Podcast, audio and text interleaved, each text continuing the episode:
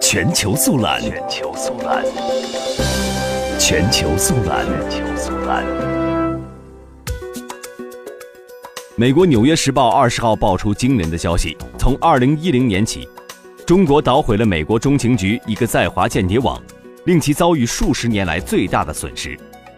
纽约时报》称，从二零一零年末起，中情局隐藏在中国政府内部的多名线人逐步失联。报道称，美国情报系统不能断定失败原因是 CIA 内部有人背叛了美国，还是中国成功的黑入了中情局与外国线人的联络系统。调查者对于失败原因的看法分歧严重，至今也没能最终确定。《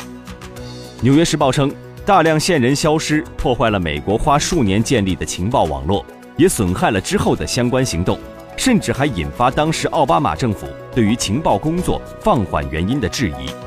美国官员表示，这一事件是美国近年来最糟糕的安全漏洞。